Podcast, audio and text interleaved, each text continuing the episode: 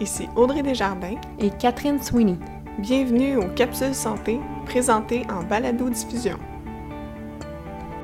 Bonjour tout le monde. En ce 11 août 2015, nous allons aborder la pharmacothérapie respiratoire, plus particulièrement les types de dispositifs et les problèmes récurrents rencontrés chez les patients souffrant de maladies pulmonaires.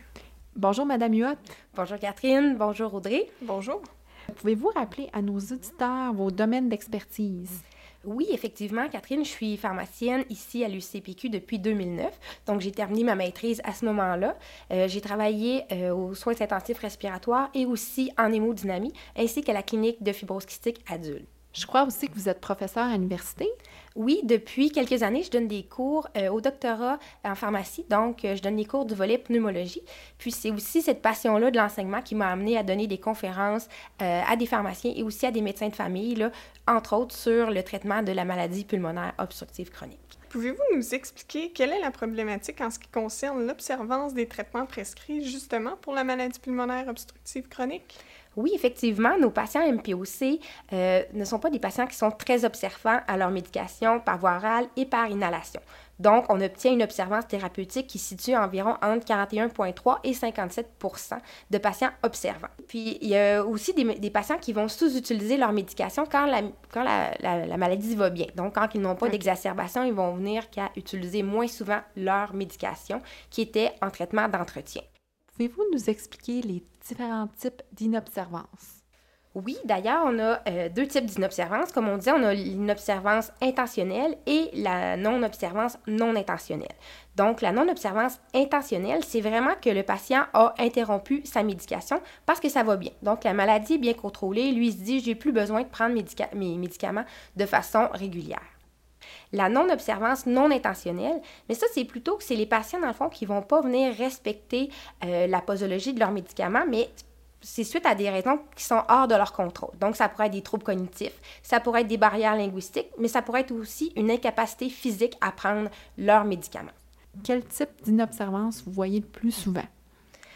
Ce qu'on voit le plus souvent, Catherine, c'est vraiment euh, des troubles euh, au niveau de la vision. Donc, des patients qui voient moins bien vont avoir de la difficulté à bien utiliser leur dispositif ou ils verront pas qu'il en reste plus de doses dans leur dispositif d'inhalation.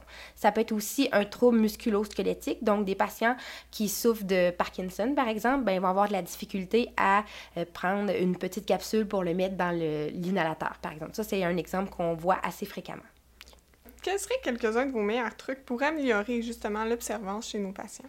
Euh, la meilleure chose à faire pour favoriser et encourager une meilleure observance thérapeutique, c'est de discuter des différents médicaments avec les patients.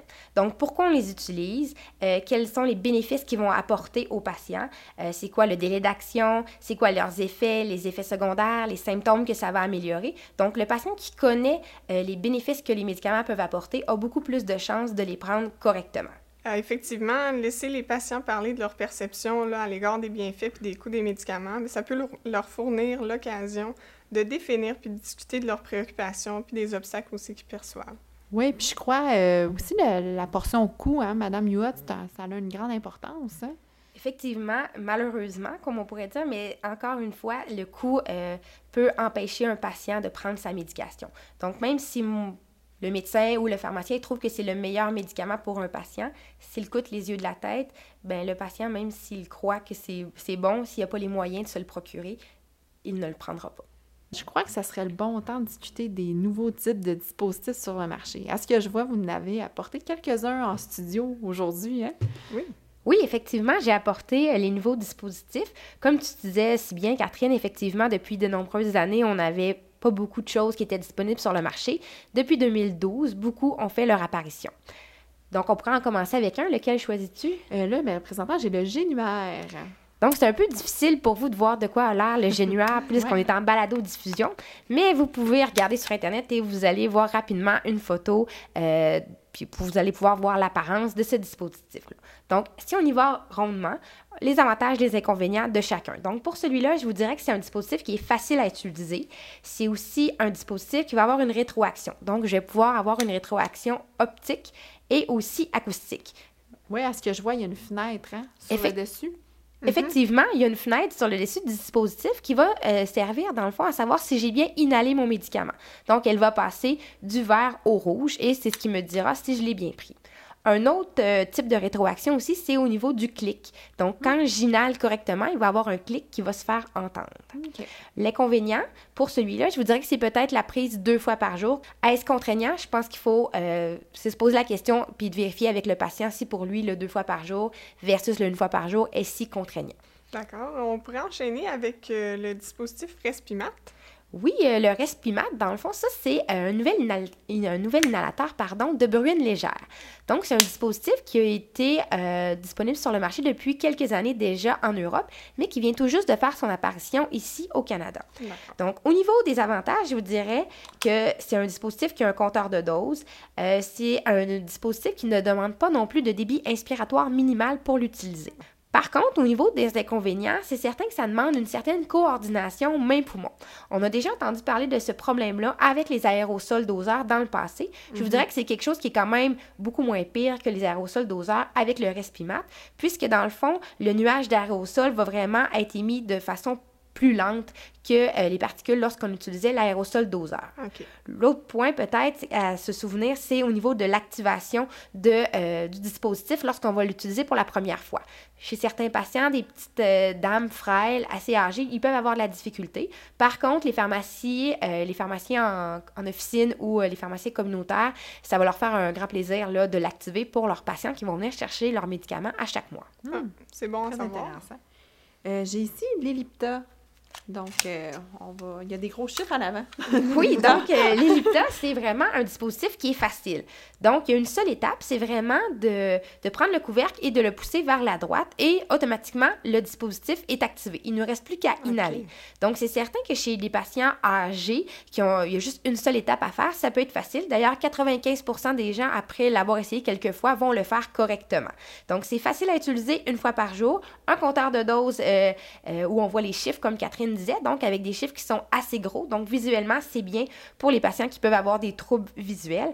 Par contre, euh, ce dispositif-là, on n'a pas de rétroaction comme avec les autres dispositifs. Maintenant, le dernier dont nous allons discuter, c'est le Breezailer. Donc, le Breezailer, c'est un tout petit dispositif. Donc, ça, c'est facile. C'est euh, facile à transporter.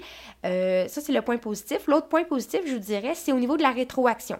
Donc, on a trois types de rétroaction qu'on va pouvoir avoir avec ce type de dispositif-là. On va être capable de voir si on a pris la totalité de la médication puisque la capsule est transparente. Ensuite, lorsque j'inhale, il va y avoir un ronronnement qui va se faire entendre. Et l'autre chose aussi, c'est comme euh, la capsule contient du lactose, ben, je vais goûter un petit goût sucré. Donc ça, c'est les avantages. L'inconvénient, euh, c'est certain qu'il y a euh, la dextérité fine qui va être nécessaire puisqu'il faut que je prenne la petite capsule qui est dans la plaquette alvéolée pour aller le mettre, la mettre pardon, dans le dispositif. Donc les patients avec, par exemple, du Parkinson peuvent éprouver quelques difficultés à faire cette étape-là de, pour utiliser ce dispositif-là.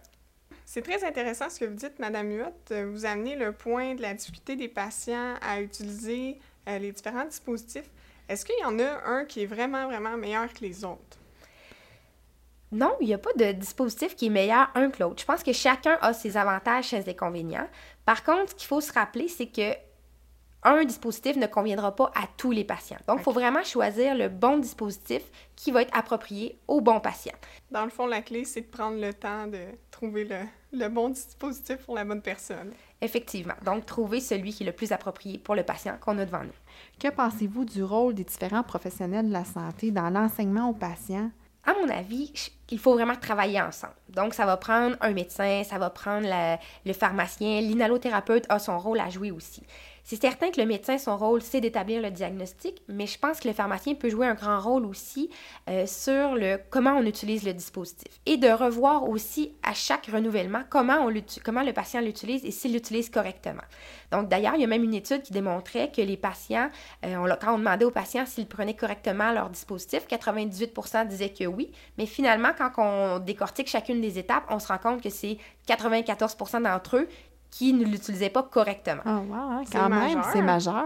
Donc, le mot-clé à, se euh, le mot -clé à se rappeler, c'est vraiment qu'il faut revoir et revoir la technique. En effet, vraiment, le travailler ensemble, je crois que c'est, c'est essentiel. La clé du succès. La clé du succès. merci, Madame Huot, et merci, Catherine. Merci, Audrey. Restez avec nous pour les prochaines capsules.